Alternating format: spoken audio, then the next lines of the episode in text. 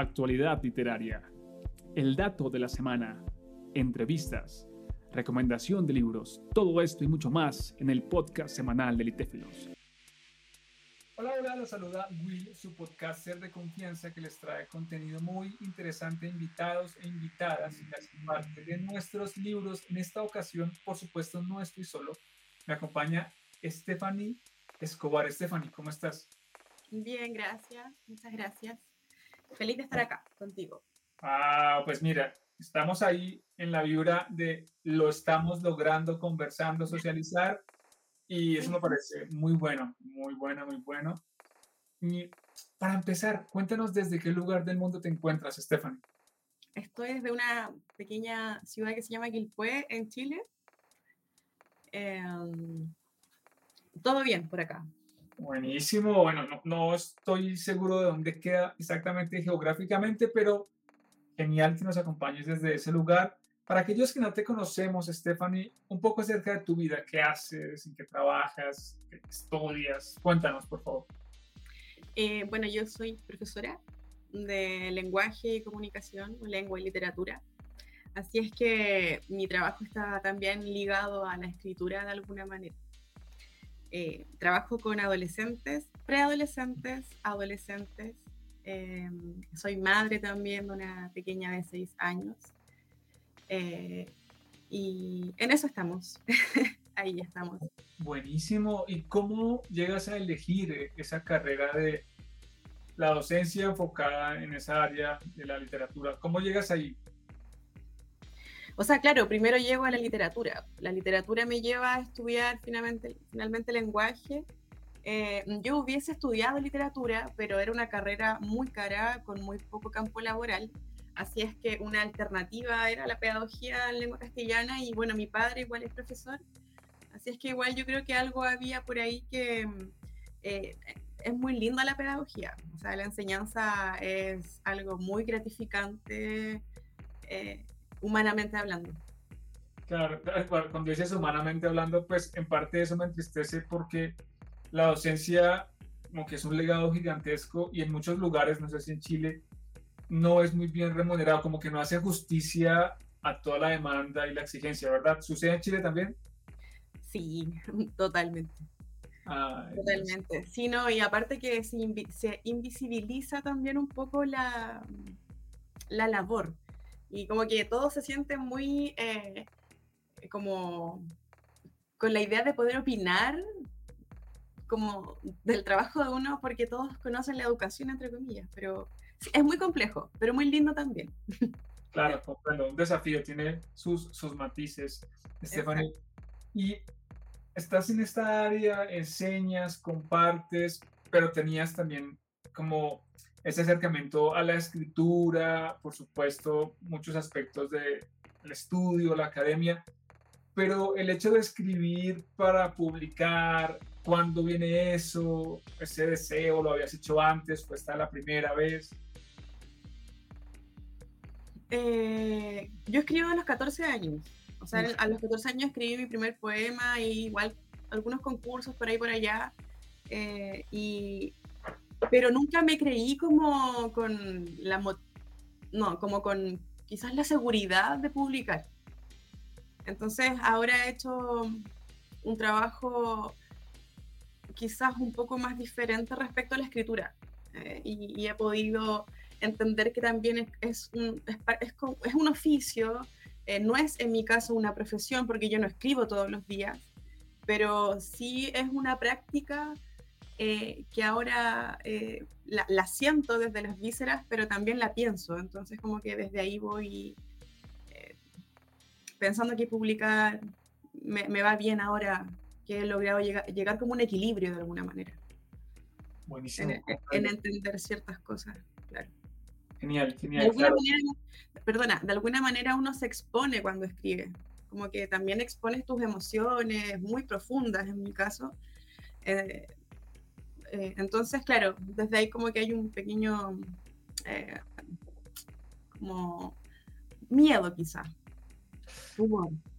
Claro, comprendo, comprendo que el ejercicio de muchas maneras de escribir puede ser, veo dos posibilidades ahora, como un ejercicio de desnudarse y mostrar su intimidad, pero también hay un ejercicio de encubrimiento. es como un poco un juego ahí, pero comprendo lo que dices que por momentos es como desafiante, es incómodo, y el hecho que tú lo estés haciendo también es un acto de, de valentía, Stephanie, y puntualmente acerca del poema con el que integras el libro La ausencia, ese poema titulado Te bloqueo.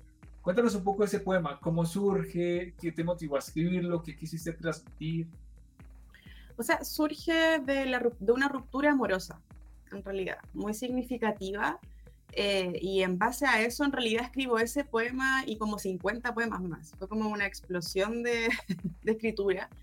Eh, que durante todo un año como que fui trabajando, fui trabajando, porque claro, tengo la idea de publicar mi, mi propio, mi propia obra. Em, estoy viendo ahí si algún fondo estatal por ahí, ah, por ahí algo. y, y, bueno, eh, tiene que ver con esto de, de, perder un amor, de perder un amor que tú pensabas que iba a ser para toda la vida y resulta que no, y de repente ese ser que estaba en tu cotidiano todos los días, todo el tiempo, de un día a otro ya no está más. Y desde ahí como que esto, ¿no? De, de, esta ausencia que, que, que, es tan presencia también. Es una, es, una dicotomía, a mí me gustan mucho las antítesis. las dicotomías son realmente muy humanas también, eh, como en general, ¿ya? Pero tiene que ver con eso, con la pérdida de un amor, en realidad y, y, y, de no poder escapar del recuerdo. Como de sentirte eh, acorralado en una calle sin salida. Eh, y eso, y de no poder olvidar.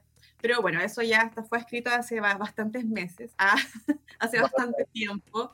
Y, y, claro, también he aprendido eso de la escritura, que finalmente va siendo fiel a lo que tú vas sintiendo en el presente igual porque lo que escribiste en cierto periodo ya después tienes que admirarlo más como una obra a, a que te represente tanto emocionalmente quizás.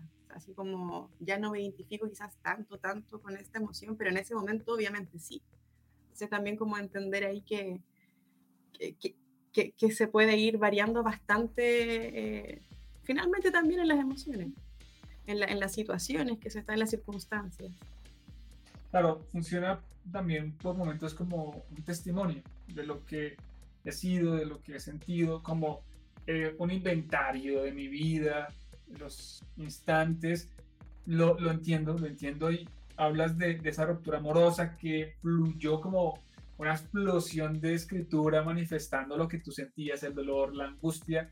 Y cuando decías de la ausencia que se convierte en presencia, sí, sí concuerdo. Y eso lo escuché en algún momento hace mucho tiempo como de un cantante, un artista, y dije, wow, sí, sí, es, es cierto, y es como que el deseo de que esa persona esté ahí es tan fuerte que va llenando el vacío que tiene la forma de esa persona y es una dicotomía porque es como que sí pero no pero es, comprendo comprendo y es genial que lo escribas acá en tu poema porque está un poco ese conflicto.